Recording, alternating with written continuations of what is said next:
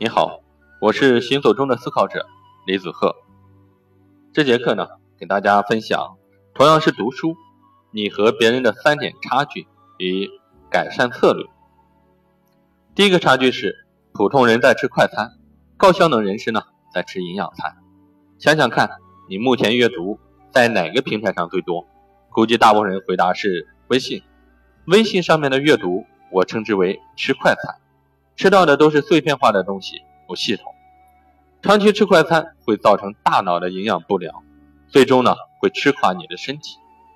我和身边的很多高效能人士交流呢，得知他们的知识补充方式依然是从系统的书籍中获得，并且选择的书籍呢也都是最权威的书去读。这个呢就叫吃营养餐。上面讲了微信阅读的第一个危害：快餐不系统。第二个危害啊，是你阅读的内容是根据大数据推送你感兴趣的内容，这个内容呢不一定权威。打个比方，你吃到的可能就是垃圾食品，这种可能性呢非常大。所以说阅读呢要去选择权威的书籍去读，去系统的读一本书。第二个差距呢是读的书太少。杨绛先生说，年轻人迷茫的原因是因为读书太少。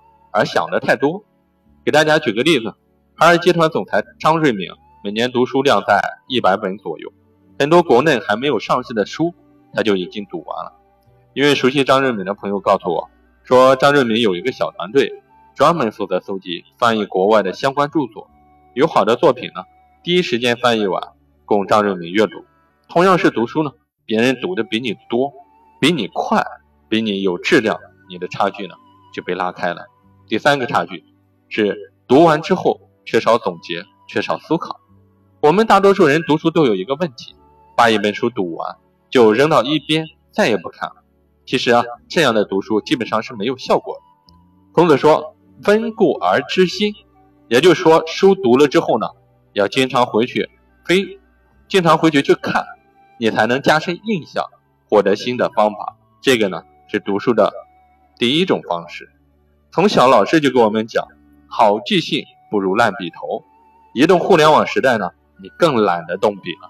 你去问问那些牛人、那些大咖如何读书，他会告诉你，他们会经常下笔写，一边读一边写。这个呢是第二种读书的方式。第三种方式呢，读书之后要去用、去分享、去实践。就像弹钢琴一样，老师给你讲完以后呢，你光记理论，不去弹，不去练。永远也不会谈，更不可能呢成为一个专家。